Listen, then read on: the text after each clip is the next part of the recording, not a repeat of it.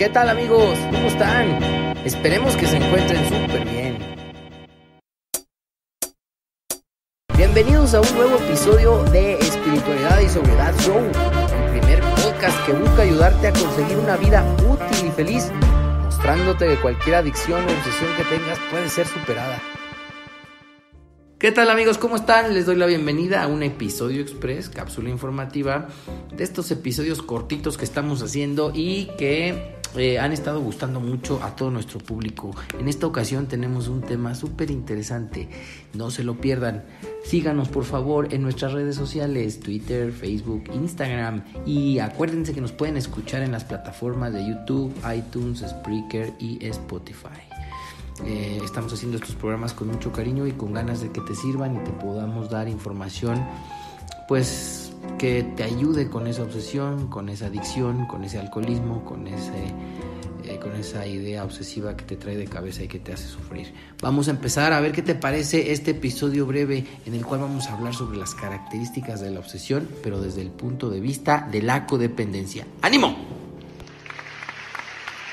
Y bueno amigos, pues me dio mucho gusto darles la bienvenida. Vamos a empezar con este episodio cortito, dándole también las gracias a quien me acompaña hoy y que es compañero mío y pues este aquí mi cómplice de la elaboración de los programas. ¿Qué onda José Luis?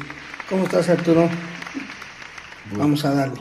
Vámonos. Oye, José Luis, este, fíjate que he oído mucho hablar acerca de la codependencia y quisiera que nos hablaras un poco o en este episodio tocar el tema de esta también enfermedad eh, y tocar el punto acerca de, a ver, ¿ellos también tienen obsesión?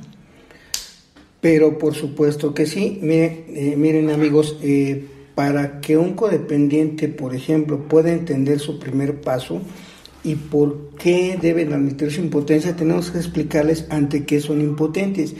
Normalmente cuando he platicado con codependientes me dicen que son eh, impotentes ante el control, pero no pasan de ahí, no pasan de, ellos mismos entender qué pasó con este concepto.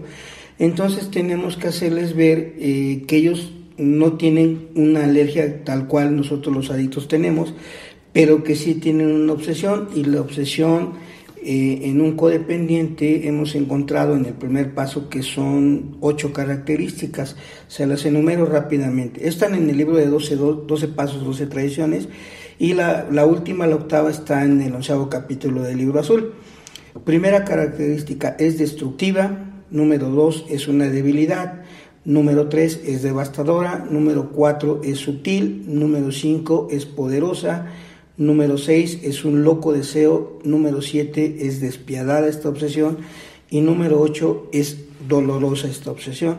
Entonces, ahorita eh, vamos a tratar en este primer episodio de abarcar lo más que se pueda de estos. Y si no, escúchenos en el siguiente y lo, lo vamos a seguir ampliando. Entonces, tú quieres decirnos que así como nosotros los alcohólicos o los adictos tenemos esta obsesión de que un milagro de control, un nuevo milagro de control, va a llegar a nuestra vida y que vamos a poder disfrutar de la bebida o del consumo de alguna droga, también esta obsesión la tienen los codependientes. Sí, claro. Miren, la obsesión adicta es controlar y disfrutar la manera que tenemos de consumir drogas. La obsesión que tienen los codependientes es por controlar y eventualmente dominar a las personas y las circunstancias tratando de amoldarlas a sus deseos. No vamos a ponernos ahorita a discutir si son buenos o malos los deseos. Entonces vamos a entrar rápido en materia. Primera característica es destructiva. O sea, esa obsesión por controlar las cosas, por controlar a otra persona, hacen que poco a poco se vayan destruyendo las relaciones interpersonales, las relaciones sexuales, la cuestión de la seguridad material, la cuestión de la autoestima, la cuestión de la seguridad emocional y la, y la cuestión de las ambiciones que tenemos, de los planes que tenemos para nuestro futuro, esa obsesión por controlar lo que hagan las personas, cómo piensen, qué es lo que tienen que hacer, van mucho desde tener ordenada la, mesa en un orden perfecto, tener todo muy limpio, eh, tener una vestimenta impecable. Eh, todo esto va haciendo que las relaciones cada vez sean más retorcidas. ¿Por qué? Porque piensan que de esa manera van a controlar la situación y lo que no se percatan básicamente es que al final casi siempre acaban queriendo tener un dominio sobre todas las cosas, a veces sobre del clima, ¿no? Ya hasta son pitonizas a veces, ya les duele la rodilla, ya te pusieron un impermeable cuando está haciendo un sol endemoniado, y ese, ese afán, por ejemplo, eh, de estar checando qué estás haciendo, a dónde vas, con quién estás, qué estás pensando, por qué te vestiste así, eh, de que se vaya a enojar la persona si, no haces esto, si no haces lo otro, va destruyendo poco a poco la autoestima del codependiente, lo va reduciendo eventualmente a ser una sombra de otra persona y eso no está para nada bien, es muy destructiva. Eh, la número dos es, es una debilidad y se junta con la número tres que es devastadora. ¿Por qué hablan de debilidad?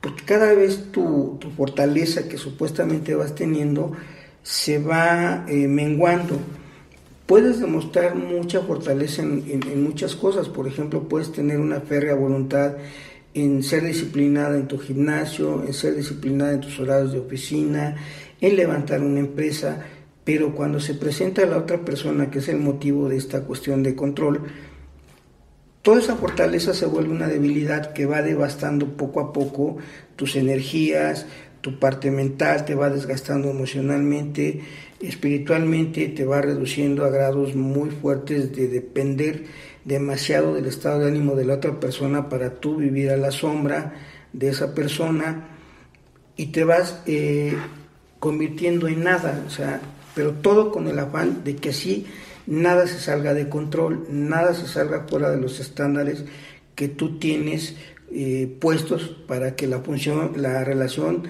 funcione. Básicamente son dos características, o una cuarta característica. A ver, antes de que pases a la cuarta, padrino, fíjate que yo estoy, ahorita que se menciona la palabra debilidad y devastadora, es como si yo soy bueno para muchas cosas, ¿verdad? O llevo una, una vida de éxito en muchas, muchos ámbitos, en muchas áreas, este, pero cuando entra esta obsesión de controlar, pues e, es ahí donde flaqueo, es ahí donde ando cojeando, ¿no?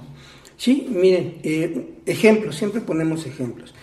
Eh, casi siempre son mujeres, ¿eh? Uno que otro hombre reconoce ahí su, su codependencia, es muy difícil, pero también los hay. Esta cuestión de debilidad devastadora, voy a poner un ejemplo muy rápido. Vamos a suponer que tú eres gerente de una empresa grande y puede ser una persona disciplinada, a veces intransigente, a veces muy prepotente, pero recibes una llamada de la persona, casi siempre es otra persona que te domina, y recibes una llamada de que estás ahorita, olvídate de, mi existencia, y esa, esa sola llamada te va debilitando en la cuestión de la disciplina que ibas teniendo en tu oficina, en tu gimnasio, en tu empresa, y vas empezando sin darte cuenta a devastar todo el esfuerzo que habías puesto en levantar tu empresa, en ganarte el puesto, por una serie de cosas tan tontas como pides permiso para salir porque tienes un asunto muy importante mm, y lo que pasa es que vas a tener una discusión con otra persona y por el temor a que te abandone o temor a ser abandonada, dejas tus responsabilidades y te vas debilitando en tu puesto en tu empresa,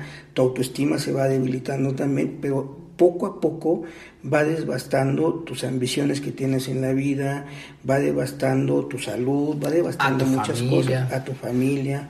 Y bueno, eh, lo, lo, vamos a ver más a detalle en estos episodios cortitos, que ahorita pues terminamos con este y luego le seguiremos. Sí, bueno, pues mira, yo creo que es un tema amplio, como bien decías, y vale la pena profundizar un poco más en otros dos episodios acerca de las siguientes características. ¿Qué te parece si nos quedamos ahorita con que la obsesión para el codependiente es destructiva y es una debilidad devastadora?